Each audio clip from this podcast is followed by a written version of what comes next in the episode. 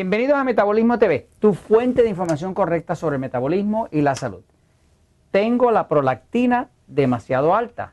Yo soy Frank Suárez, especialista en obesidad y metabolismo. Quiero leerles un mensaje de alguien que nos ha escrito eh, relativo al tema del exceso de producción de la hormona llamada prolactina.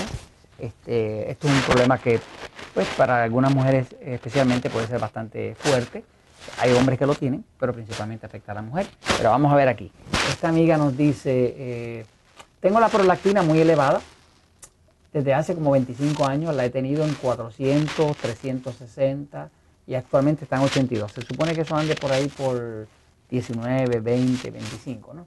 Dice, aunque le confieso que no me he hecho con juicio ningún tratamiento para combatirla, pero desde que me salió ese microadenoma de hipófisis, esa es la glándula pituitaria. Cuando hablan de la hipófisis, la glándula pituitaria, está por acá hacia adentro, ¿no? Eh, y un microadenoma es como un tumor, un microtumor que salió en esa glándula, ahí. Eh, voy a ir un momentito a la pizarra para explicar un momentito qué es esto de la prolactina y qué es lo que se ha descubierto que puede estar principalmente causando daños al cuerpo que entonces crea todo ese montón de prolactina. Voy a la pizarra, fíjense. Vamos a empezar por decir que la prolactina es una hormona que se produce en la glándula pituitaria, eh, acá en la cabeza, aquí, hacia adentro, hay una glándula, es una glándula bien pequeñita, pero es una glándula eh, maestra, es una glándula eh, que da órdenes a las, otras. Se llama la glándula uh, pituitaria. Eh, también se llama hipófisis. Eh, yo la conozco mejor como pituitaria. Este, esta, esta, glándula que está por aquí, ¿no? Eh, una de las cosas que hace es que produce una hormona que se llama prolactina. Esa hormona hace lo mismo que indica su nombre. Eso es prolactación. O sea, tiene que ver con la lactación. Los senos, por ejemplo, los senos de una mujer eh, son estimulados por eh, la boquita del bebé. Cuando el bebé chupa, eso estimula los senos y eso hace que entonces la señal se reciba acá en la pituitaria y la pituitaria con la estimulación del pezón del seno de la mujer, de la mujer eh, que está dando el seno, eh, produce prolactina. Y la prolactina es la que controla el flujo o la producción de leche materna. Eh, hay eh, mujeres que tienen la prolactina tan alta sin estar encinta, que es una situación anormal, que empiezan a botar leche por los senos.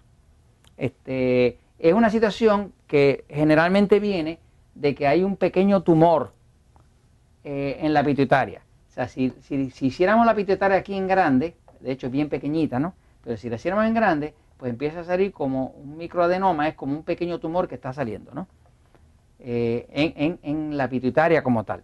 Ese pequeño tumor causa toda una estimulación del área y entonces la glándula empieza a producir un exceso de prolactina. Cuando produce exceso de prolactina, entonces va a haber un problema porque la persona lo que va a empezar a sentir es que va a empezar a tener problemas de obesidad, va a tener problemas eh, con el sueño, va a tener problemas eh, con el líbido, con la líbido, con el deseo de tener sexo, ¿no? Este, y, en los hombres puede resultar, cuando pasa en el hombre, puede resultar en impotencia.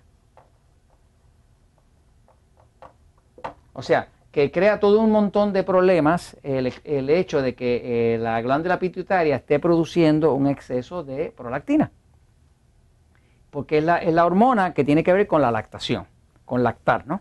Este, ahora, eh, vamos a hablar un momentito de lo que se ha descubierto que fácilmente es la causa de esto, ¿no?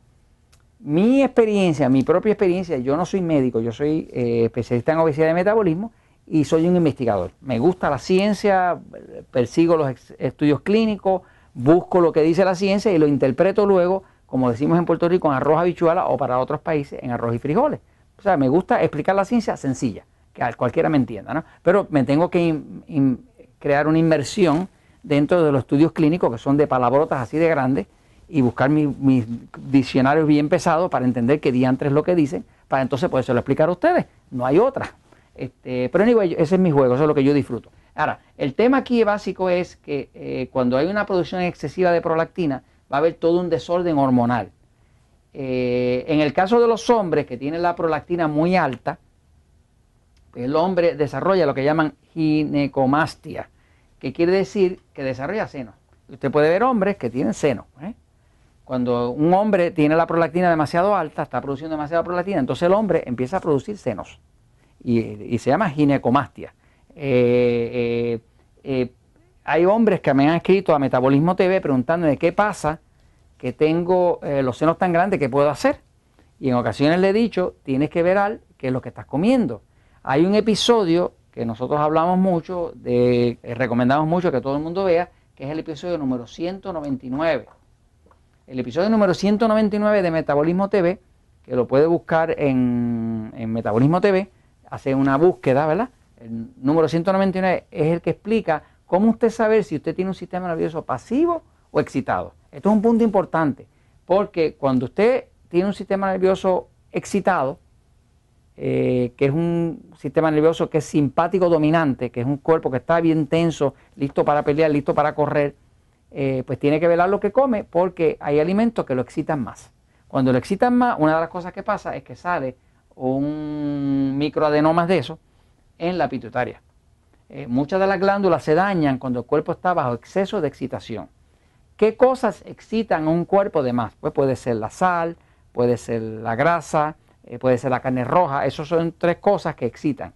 Grasa, carne roja y sal. Eso, excita el cuerpo, ¿no? Por ejemplo, yo tengo un cuerpo pasivo, mi cuerpo, el de Frank Suárez, es pasivo. El sistema nervioso pasivo. Eh, y yo necesito carne roja. Si no como carne roja, me siento mal. Mi esposa Elizabeth tiene un sistema nervioso excitado y ella no tolera la carne roja. Son dos cuerpos distintos. Una de las cosas que se explica en el libro eh, El poder del metabolismo, eh, hay un capítulo que se llama Todos no somos iguales, es, y es de los capítulos más importantes, es que todos no somos iguales la comida correcta para mí no necesariamente la correcta para usted. La del esposo no es necesariamente correcta la del esposo. O sea que cada uno tiene que saber qué tipo de cuerpo heredó, qué tipo de sistema nervioso es dominante para entonces poder dar el combustible correcto a su propio motor, porque todos los motores son motores, pero no son todos iguales. Hay motores que corren con gasolina y hay motores que corren con diésel, son distintos. Y lo mismo pasa con los cuerpos. En el libro de la diabetes, que se llama Diabetes sin Problemas, tengo un capítulo que se llama eh, eh, eh, personalizando la dieta 3x1, donde le explico al diabético que si no controla lo que come en relación al tipo de sistema nervioso que tiene su cuerpo, no va a controlar la diabetes jamás. Porque si un cuerpo usted lo excita más de la cuenta, el sistema nervioso, pues entonces se descontrola todas las hormonas, toda la glucosa y demás. No hay control de la diabetes si uno no controla el sistema nervioso. Ahora, ¿qué pasa? La prolactina como tal, pues tiene ese efecto de que crea senos, crea leche, eh, y crea todo un desbalance hormonal. Ahora, lo que se ha descubierto, hubo un estudio, un estudio clínico que se hizo en el año 2005.